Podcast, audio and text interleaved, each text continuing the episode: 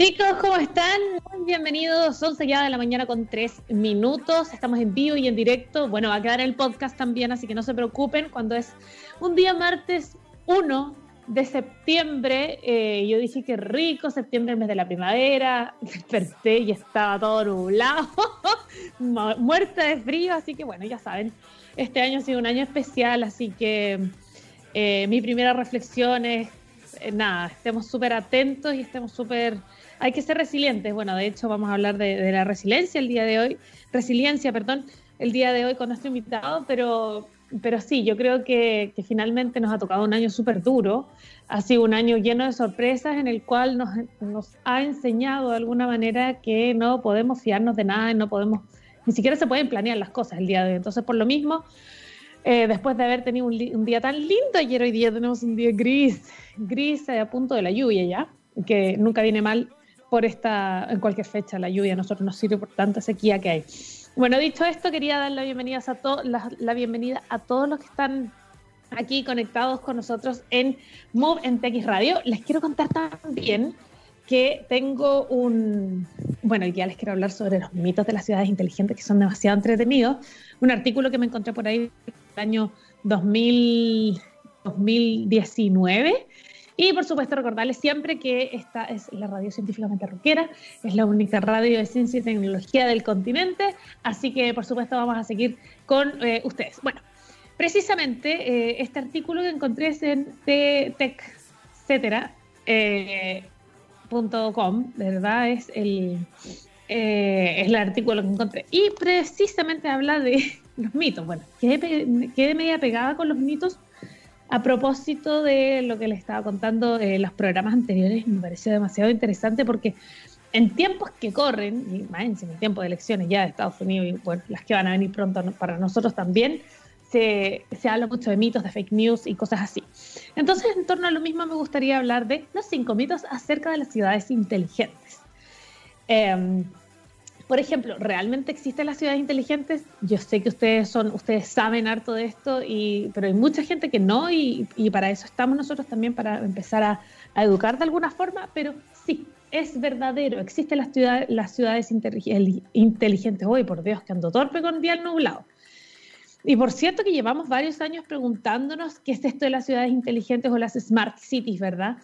Eh, es algo tan mítico, eh, es algo tan eh, supersónico de repente que uno ve y dice, algún día llegaremos a eso, o, como estas eh, ciudades, ¿verdad?, que aparecen en las películas, que están muy ligadas a la ficción. Bueno, la verdad es que es un concepto que ya existe, que va evolucionando en el tiempo, pero eh, por supuesto que es, es un camino que además, como lo han dicho nuestros invitados en varias ocasiones acá en nuestro programa, es un es un camino que se va haciendo eh, cada tiempo, cada año.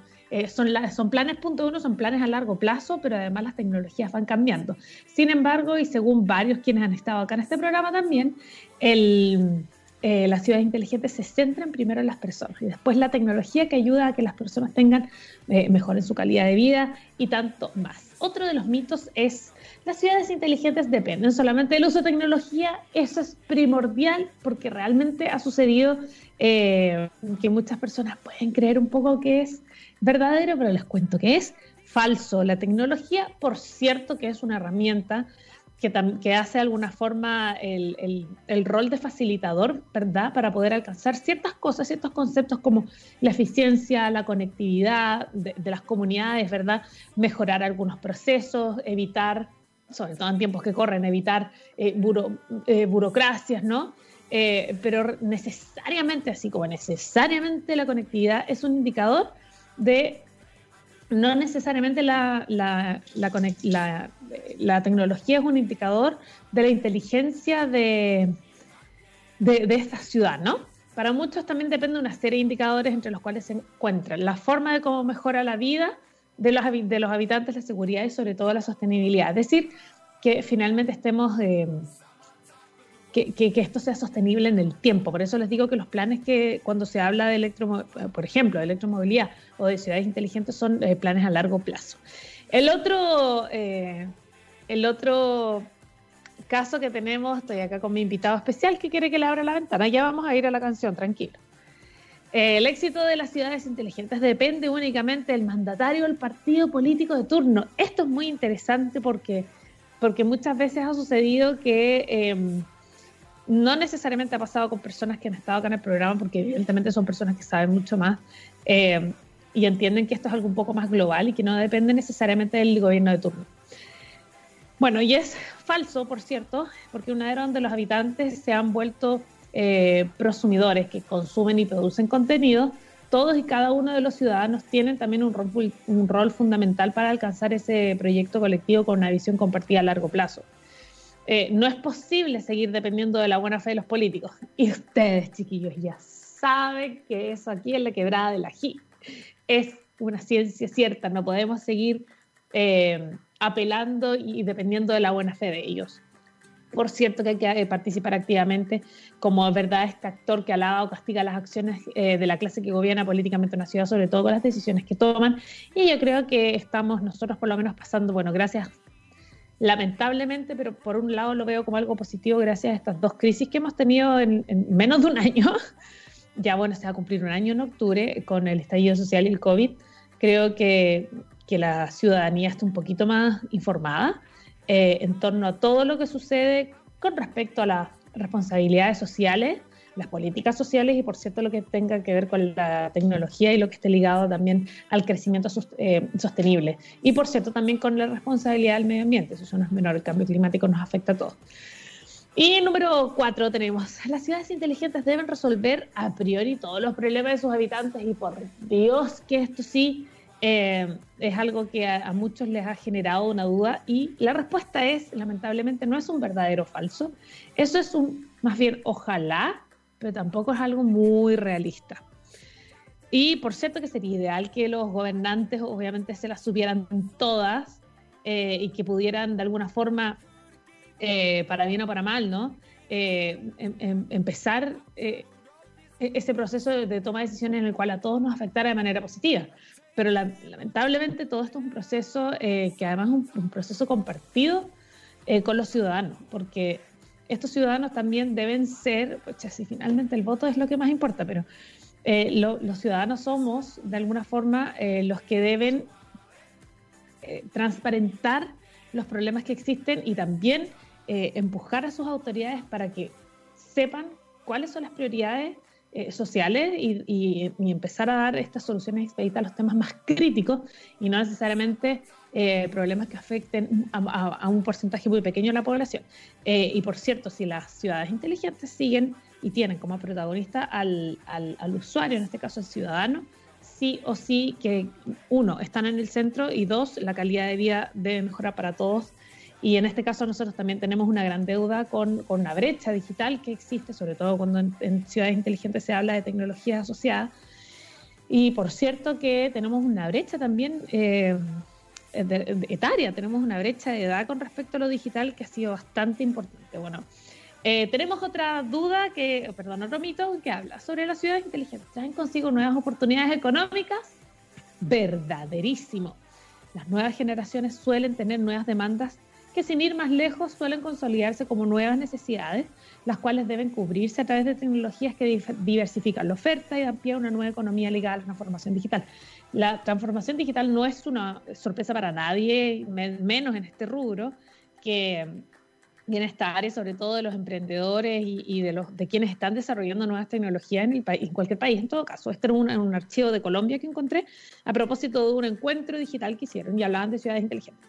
Pero en Chile pasa exactamente lo mismo y finalmente lo, cuando nosotros hablamos en este programa sobre estos roles fundamentales de la, de la, del, los roles y los pilares fundamentales que tienen estos tres grandes eh, actores en el escenario del desarrollo de una ciudad inteligente. Por cierto que la academia también, que son las universidades, que son las nuevas carreras, que, necesitamos, eh, que, que, que, si falta uno queda flojo lo otro.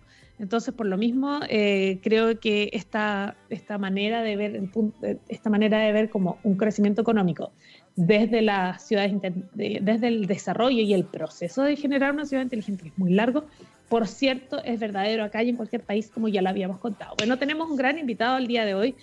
Vamos a estar hablando con él, por supuesto, eh, sobre ciudades inteligentes. Vamos a estar hablando sobre frena la curva, así que para que todos estén atentos y pero antes que todo vamos a comenzar este día martes ya 1 de septiembre. Yo no le digo primero porque si no tendría que decir segundo, tercero, cuarto, quinto, sexto y en verdad prefiero decir 1, 2, 3 y 4. 1 de septiembre comienza ya cuando es a las 11 con 13 minutos. Eh, saludamos a los nuestros, porque cuando miramos al futuro vemos una compañía con un propósito claro. En Anglo American se han propuesto reimaginar la minería para mejorar la vida de las personas. ¿Cómo lo están haciendo? Poniendo la innovación en el centro de todo. De esta forma seguirán impulsando y estando a la vanguardia de la industria minera, adaptándose, buscando mejores formas de extraer y procesar minerales, usando menos agua y menos energía. El futuro está cada vez más cerca. Anglo American, personas que marcan la diferencia en minería. Y aquí, oye, Gabriel, déjame decirte que me llevaste como al 1900 con, con esta banda, es que yo era muy fanática. me voy a reír más, autobullying, normal. Pero me acuerdo que yo era muy fanática de 30 Seconds to Mars, única y exclusivamente porque el vocalista era guapo. Me acuerdo que el primer Lola Palusa que se hizo, la primera edición de Lola Palusa que se hizo en Chile, que fue el año 2011, vino 30 Seconds to Mars y ahí estaba yo pegada a la reja haciendo esa vigilia entre un artista y otro, cuando, cuando se mueve esta masa de personas, ¿verdad? Y se van cambiando de escenario, estaba yo en la reja pegada. Por Dios, qué horror.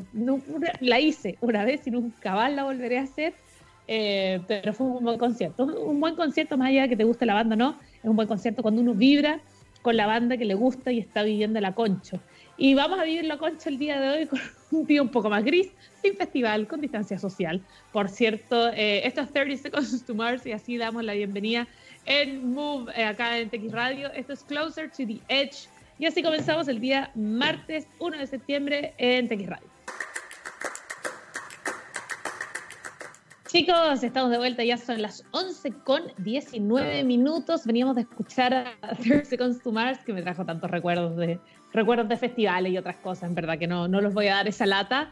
Era Closer to the Edge, vamos a seguir también con la música, vamos a seguir con la conversación, ciudades inteligentes y mucho más por supuesto con un gran invitado. Él es cientista político, director ejecutivo de la Fundación Abriendo Datos y coordinador general en Chile de la iniciativa global Frena la Curva, que vamos a estar hablando de eso también, y fundador también de Labs Anfibia. Especialista en materias de ciudad inteligente, probidad, transparencia, participación y datos abiertos para la innovación con uso de metodologías de innovación abierta. Le damos una tremenda bienvenida a José Patricio Urriola. ¿Cómo estás, José? ¿José o José Patricio? ¿O Patricio? Eh, dime Pato nomás. Con confianza. Patricio nomás o Pato, sí, sí. Sí, yo decía, lo presenté ya como José Patricio, si no, es que no sé cuál nombre usa. Ya, Pato para los amigos. Fantástico. ¿Cómo estás? Primero no partamos por la salud. Valeria. Mira, Valeria, estoy eh, súper bien hasta el momento dentro de, lo que se puede. Ah, absolutamente. Así que eh, está complicado, pero, pero gracias a, a, todos los dioses, esto, eh, estoy bien. y, bueno, y supongo que todo teletrabajo, eh, todo digital, digamos, bueno, además que es tu área, ¿no? Sí, o sea, mira, la verdad es que nosotros como institución en Abriendo Datos ya trabajábamos de manera distribuida. Eran eh, ya prácticas que eran comunes y que en el fondo se robustecieron en este contexto. Entonces, de hecho, el equipo ha crecido mucho más. Mira. Este Oye, eh, qué, buena, qué buena noticia y quiero que partamos con Frena la Curva, que me metí a la página y me pareció muy interesante lo que, lo que tiene porque están recibiendo proyectos. Entonces me gustaría que eh, comencemos con esta iniciativa, que me cuentes qué es, qué objetivos tienen ya de cara al COVID que lo estamos viviendo, ¿no? Y todo lo que ha sucedido en todos estos meses y por supuesto para lo que viene, también eh, monitoreando que venga una vacuna o no, que eso ya son son eh, factores que no podemos eh, controlar nosotros. Pero por ahora, por lo pronto, eh, por lo que ha sucedido ahora y en este contexto, ¿qué es Frena la Curva y cómo están enfrentando este escenario? Mira, Frena la Curva nace de una comunidad internacional en España, precisamente debido a las alzas de contagio. y ahí distintos makers, agentes de cambio, laboratorios ciudadanos, empezaron a tejer una red la cual eh, tenía como objetivo generar plataformas digitales y metodologías para que las personas pudieran colaborar y ayudarse en tiempos de confinamiento. Bueno, eso nace en España por ahí por la mitad de marzo y luego se empieza a, ¿cómo se llama? A replicar, a expandir en muchos países. Hoy en día ya hay 22 países que lo han, han replicado esta experiencia a lo largo del mundo. En América Latina hay muchos, están, están todos ya dentro de Freno a la Curva, Uruguay, México, Brasil, eh, Honduras, en Centroamérica, eh, Costa Rica. Y bueno, aquí en Chile básicamente eh, Frena la Curva empieza a, a, tener sus primeros pasos con una plataforma de código abierto que es un mapa en el cual las personas pueden geolocalizar su ayuda o colaboración.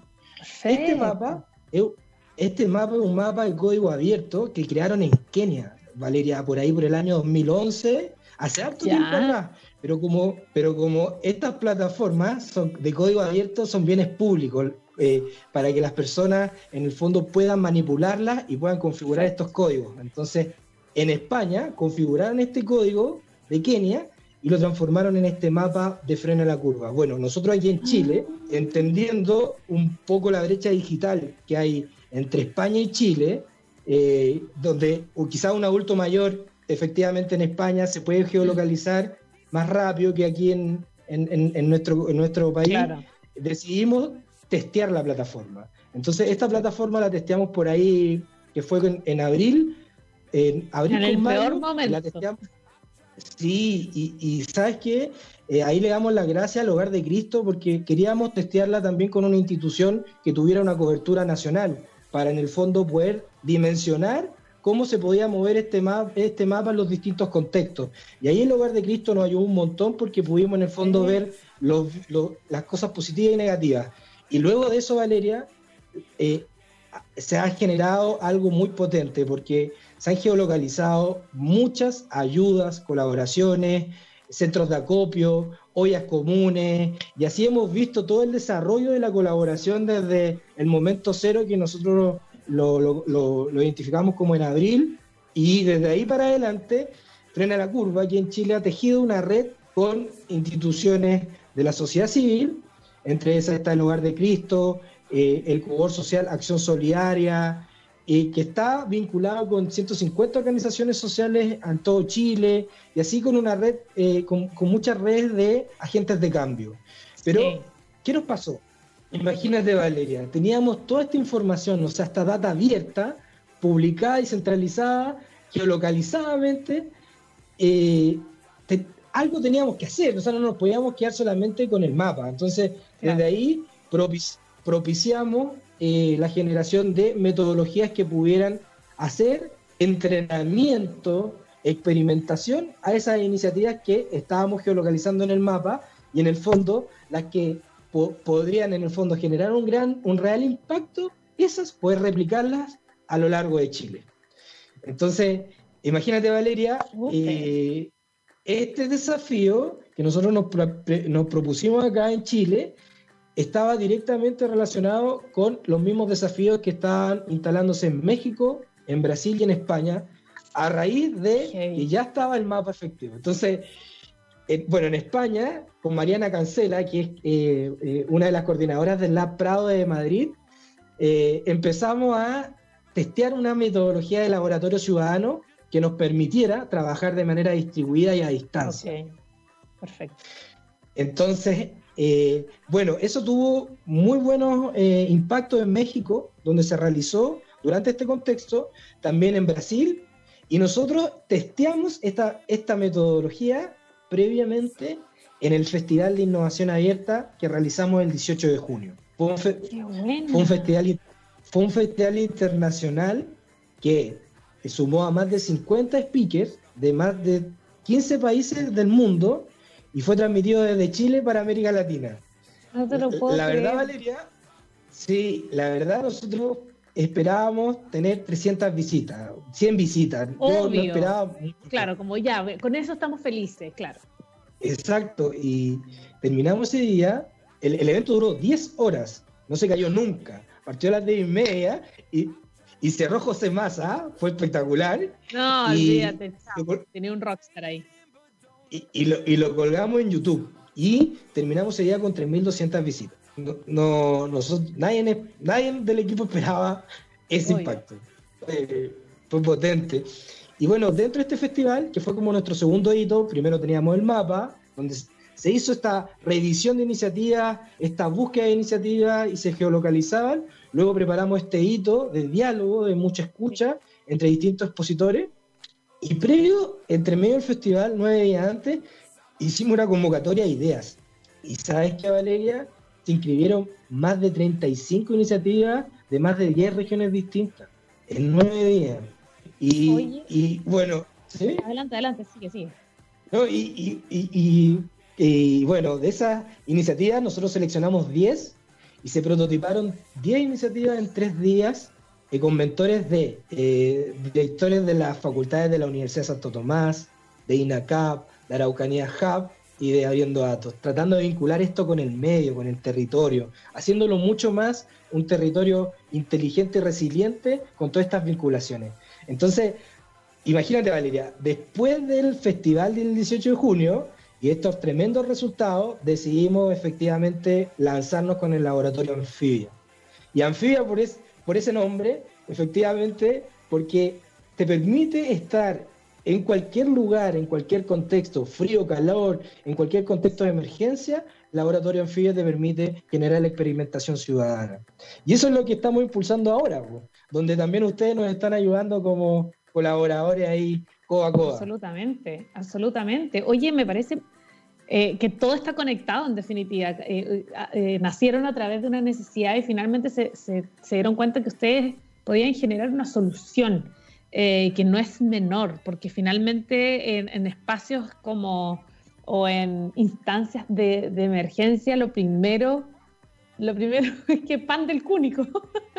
es lo primero que pasa. Entonces, eh, muchas personas probablemente o instituciones también han, simplemente corrido en círculos como ¿qué hacemos ahora? ¿qué hacemos ahora? Pero en el caso de ustedes fue como ocupemos esto como una oportunidad. Me gustaría saber, en, la primera parte, la primera parte que me contaste con respecto a este mapa, eh, si bien tenían el know-how, me gustaría saber cómo funcionaron, porque acá igual estoy en la página, estoy revisándola y si bien tienen todas las iniciativas, las actividades, las noticias, noticias falsas, que me parece que es notable que lo hagan, eh, tienen actividades online, por ejemplo, con la Municipalidad de Puente Alto, que la Municipalidad de Puente Alto, perdón, dice que todo gratuito, por ejemplo, un webinar personas con discapacidades frente al COVID. ¿Cómo lo están haciendo con, cómo es esta alianza que están haciendo, por ejemplo, con las autoridades de cada comuna?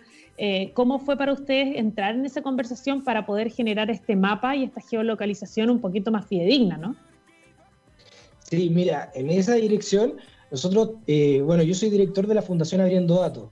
La Fundación Abriendo Datos eh, eh, nació hace dos años atrás con el objetivo de promover la cultura de los datos abiertos con metodologías de innovación abierta para el fortalecimiento y, la recuperación de la confianza democrática.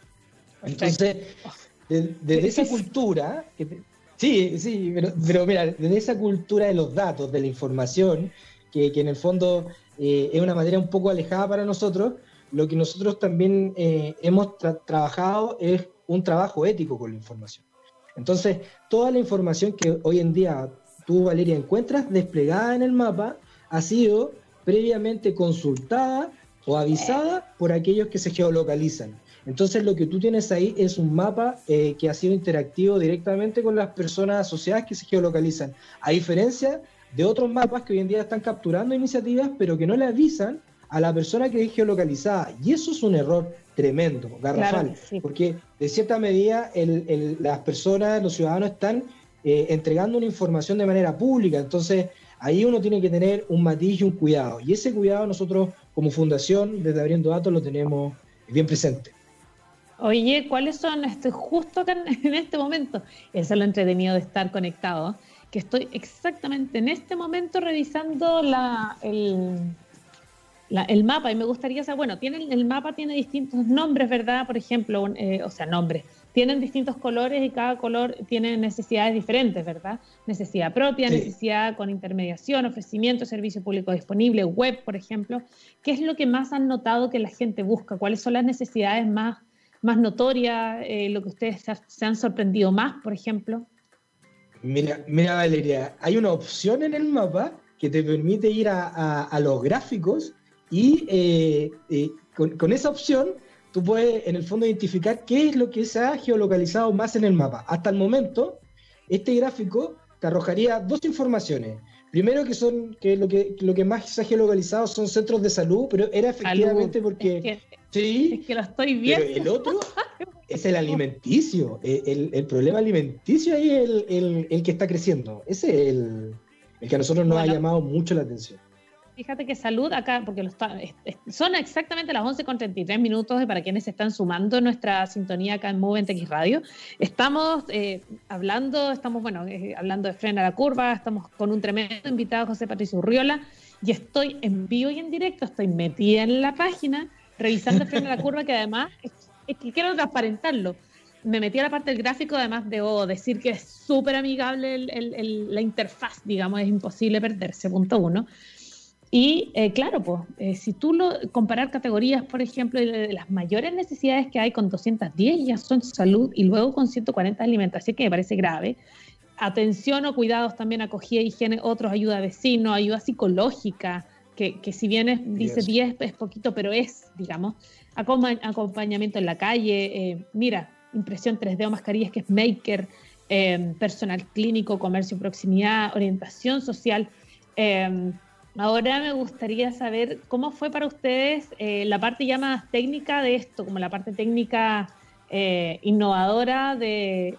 Es que tocaste clave, temas claves que son la brecha digital. Y finalmente, eh, probablemente las personas que más ayuda necesitan son las, son las personas que están en, en sectores más vulnerables, que probablemente son las que se ven más afectadas por la brecha. Entonces, ¿cómo se logra aplanar y frenar esa curva, digamos, con una tecnología tan innovadora como esta?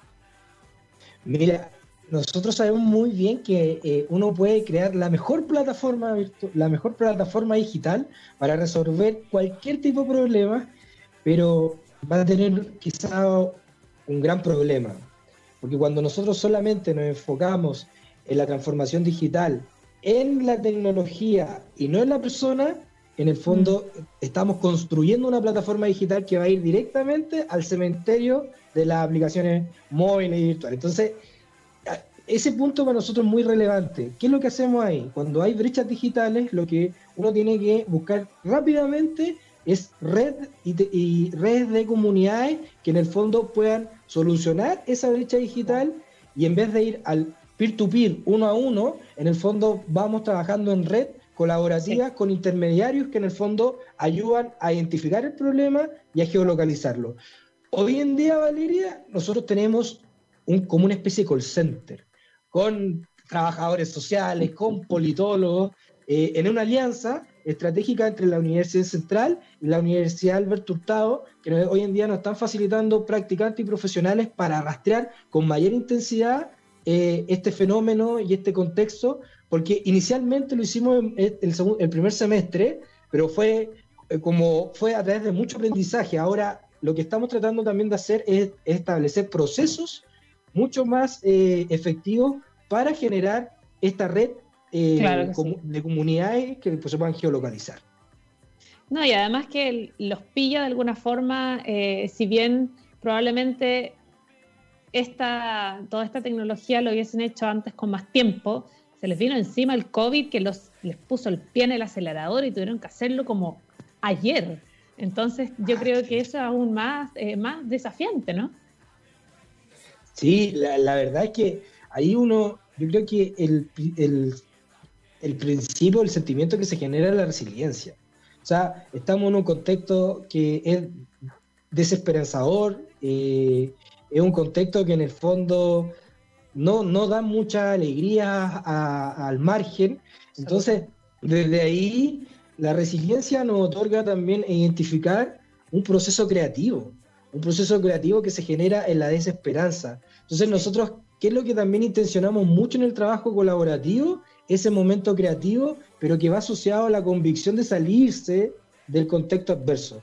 Y eso provoca en el equipo que constantemente ellos vayan sintiendo esta mística y se vayan sumando más voluntarios, colaboradores, instituciones. Y también esto tiene que ir acompañado también de comunicarlo en, en distintos hitos para generar esta épica. Nosotros queremos, como frena la curva, eh, sabemos, bueno, sabemos muy bien que este problema del COVID no es un problema que va a ser eh, a corto plazo, va a ser un problema a largo plazo, entendiendo de que incluso si encontramos la vacuna del COVID, vamos a tener que eh, eh, responder a los desafíos que fueron desde la implicancia del COVID, como el hambre, que es lo que estamos conversando recién. Entonces, desde ahí creemos que Frena la Curva tiene que hacerse cargo, tiene que armar red, tiene que construir. Entonces, eh, nuestra meta es levantar el Labs Anfibia, hacer un Workshop Labs, que es un evento único, Valeria, que ustedes van a estar regalando entradas, ¿sí? un evento único internacional. Pero obvio. cuatro horas, va a durar cuatro horas y eh, lo que vamos a tratar en el fondo de, realizar en esta experiencia digital es que cualquier ciudadano, hombre, mujer, de cualquier edad, eh, pueda participar en este evento de manera gratuita y con una experiencia digital eh, chora, buena, potente, con ciberseguridad, con protección de tus datos, eh, con todo lo que en el fondo eh, sería pagado y que en el fondo y que, que nosotros queremos dejar a disposición de la ciudadanía de manera gratuita. Perfecto. Entonces, Rezándole a San BTR nomás. claro, claro, tal cual. Oye, complicado ahí, pero pero ¿sabes qué? Es un problema que están, bueno, sufriendo todos en, los distintos lugares. De hecho, ustedes estuvieron con Rodrigo Ramírez en el programa pasado, un amigo mío, eh, el ex subsecretario, y bueno, él también está con todo el boom también de la brecha digital ahí. Sí. Exactamente. Estuvimos hablando de eso y te voy a, eh, te voy a proponer, mira, de hecho, me, dejaste como ahí el tema sobre la mesa, la, la pelota dando bote, y me gustaría saber para ti cómo podríamos nosotros Santiago de Chile o cualquier otra ciudad en, Chile, ¿verdad? En este país, ¿cómo podríamos transformarnos en una ciudad resiliente? Eh, que supongo que debe estar ligado un poco al desarrollo de ciudades inteligentes. Eh, te voy a dejar esa pregunta ahí y así como la televisión en los 90, cuando ya son las 11.39 minutos, nos vamos a ir a la música, ¿te parece? Perfecto. Piensa la respuesta, te estoy dando tiempo, ¿viste? Estoy dando cancha. Nos vamos a ir con Interpol. Esto es Stella was a driver and she was always down. Y ya volvemos acá en Move. Chicos, estamos de vuelta con una tremenda conversación. Estamos eh, con el coordinador general en Chile de la iniciativa Global Frena la Curva y también fundador de Labs Amphibia, eh, nuestro gran invitado del día de hoy, José Patricio Urriola, o el pato para los amigos. Pato, ¿sigues ahí? Sí, sigo acá, sigo acá. Te dejé una pregunta. Eh, ¿Qué, una pregunta? sí. Te dejé una pregunta bien no entera, como a la, vuelta de la pausa comercial. Pero tiene que ver con un concepto que tú dijiste, que lo mencionaste, que, que, que es un poco su leitmotiv, ¿no? Que es lo que los mueve. Y me pareció que es tremendamente interesante, que podría ser un, un objetivo como, como país, ¿no? Y que tiene que ver con la resiliencia. Entonces yo te pregunté, ¿cómo podemos transformarnos en una ciudad resiliente? Mira, eh, eh, esta, esta conversación ha sido ya estudiada. Ya nosotros eh, a nivel global, a través de Raúl Oliván, que fue uno de los promotores de Freno a la Curva en España, estudió el comportamiento de todas estas metodologías en los 22 países y en el fondo bueno, él, elaboró un informe final que se presentó en la Agenda 2030 para los 22 jefes de Estado y de ese yo me voy a colgar un poco para poder responderte esta, esta pujante pregunta. Ahora, Valeria, a mí me gustaría también darle vuelta a un tema que no es menor, que es cómo también conseguimos las ciudades inteligentes o qué tan inteligentes son las ciudades. Porque parece que en este contexto, al, eh, al parecer, las ciudades no fueron tan inteligentes como esperábamos. Eh, y Esta fue una super prueba de juego. Exacto, y eso tiene estrecha relación con que las ciudades inteligentes se centraron principalmente en propiciar o promover la tecnología dentro de la ciudad, pero sin centrarse en las personas, sin generar, sin, generar valor público en, la ciudadanía, eh, valor público entendiéndolo como la apropiación de ese bien o servicio que te entrega el Estado o, cualquier institución eh, en la esfera pública. Entonces, desde ahí eh, no es menor hablar de resiliencia, porque es, repensar la ciudad inteligente también. Es entenderla de que la ciudad inteligente no es de arriba hacia abajo, es de abajo hacia arriba. O sea, que las necesidades de la ciudadanía tienen que ser respondidas por esta ciudad inteligente para que en el fondo no mejoremos solamente la productividad, sino que también mejoremos la confianza democrática. Porque lo que no han hecho las ciudades inteligentes es eh, eh, fortalecer la confianza hacia las instituciones democráticas. Entonces, desde ahí, entendiendo de que la ciudad se construye de abajo hacia arriba, hay aprendizajes que nosotros podemos eh, revisar con todas las iniciativas que se están generando en el mundo o que se están geolocalizando efectivamente que tú nombraste en, en, el mapa. ¿Cuáles son los aprendizajes?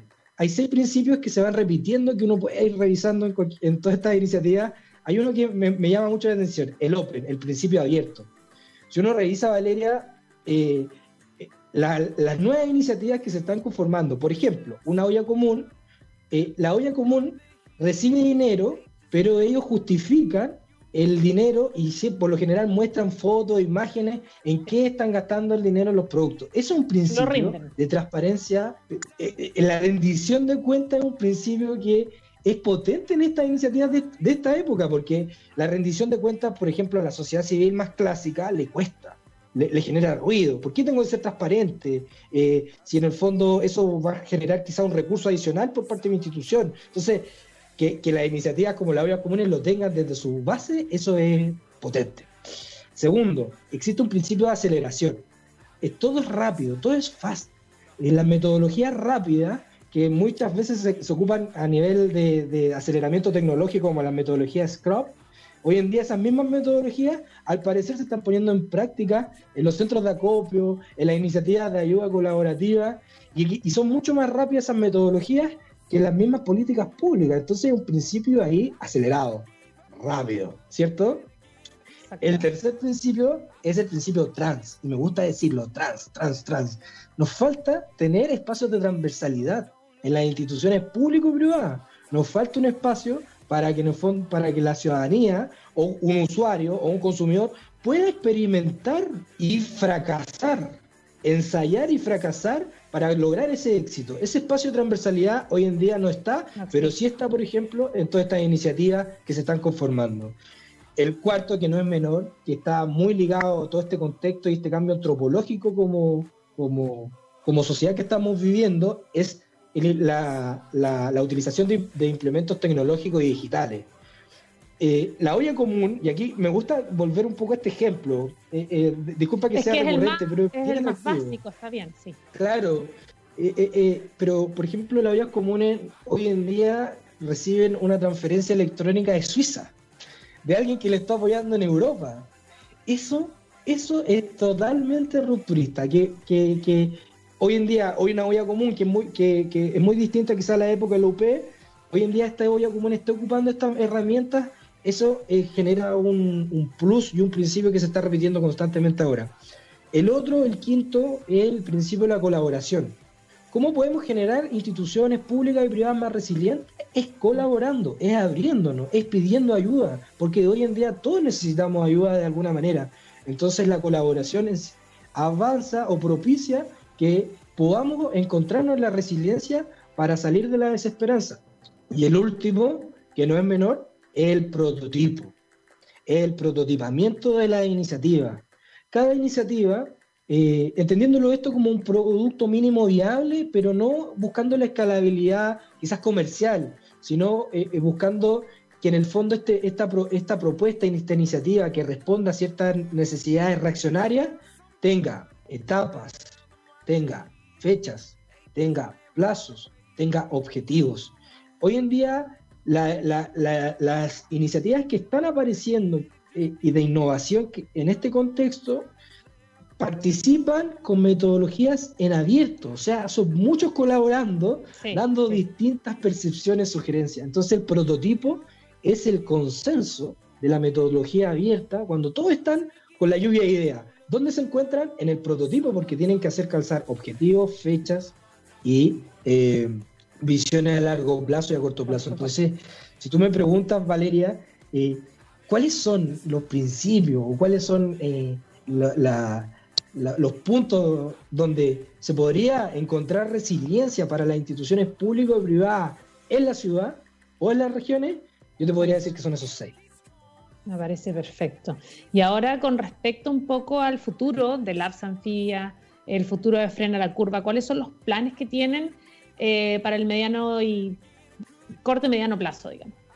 Bueno, eh, invito a todos los que nos están escuchando a participar desde el 12 de agosto que ya levantamos la iniciativa de una ideatón que finaliza el 15 de septiembre y que está enfocada en buscar iniciativas sobre ciudad inteligente, brecha digital, desempleo y desigualdad territorial para las regiones, o sea, para las comunas de la región metropolitana.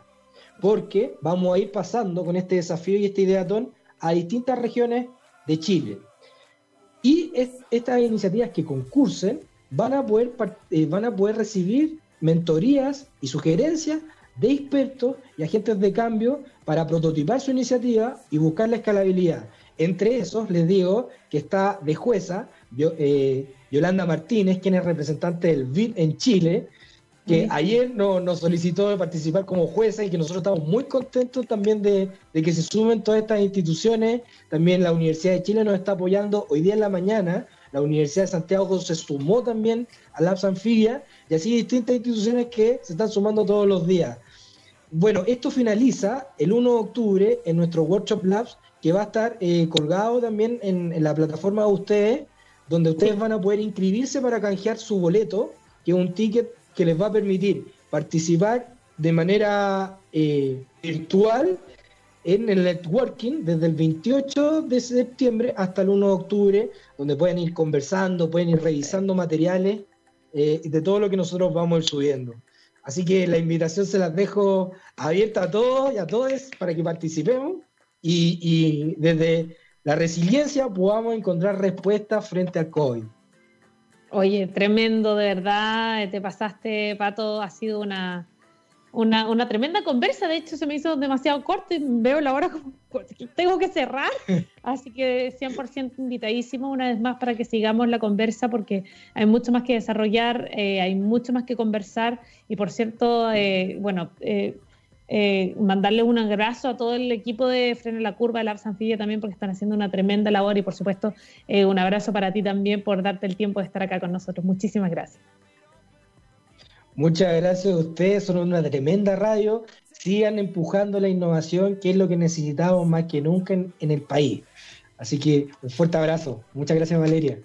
Fantástico. Estuvimos con el coordinador general de Chile eh, de la iniciativa global Frena la Curva, fundador también de Labs Anfibia, especialista en materia de ciudad inteligente. ¿Viste si nos faltó tanto?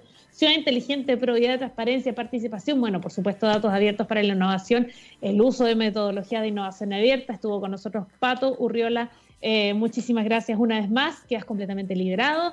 Y eh, estamos, nosotros estamos en contacto, por supuesto. Oye, tremendo pato, súper, súper buen invitado. Y ya cuando son las 11.57 minutos, yo les voy a contar que cuando miramos al futuro, vemos a una compañía con un propósito claro. En Anglo American se ha propuesto reimaginar la minería para mejorar la vida de las personas. ¿Cómo lo están haciendo? Poniendo la innovación en el centro de todo. De esta forma seguirán impulsando y estando a la vanguardia de la industria minera, adaptándose, buscando mejores formas de extraer y procesar minerales, usando menos agua y menos energía. El futuro está cada vez más cerca. Anglo American, personas que marcan la diferencia en minería. Dicho esto, ya estamos cerrando el día de hoy, pero nos vemos el jueves, ya lo saben, eh, comenzando ya septiembre con mucha onda eh, acá en hashtag Move en TX Radio. Nos vamos con música. Esto es Portugal The Man, Evil Friends, y así terminamos y nos vemos el jueves. Chao, chao.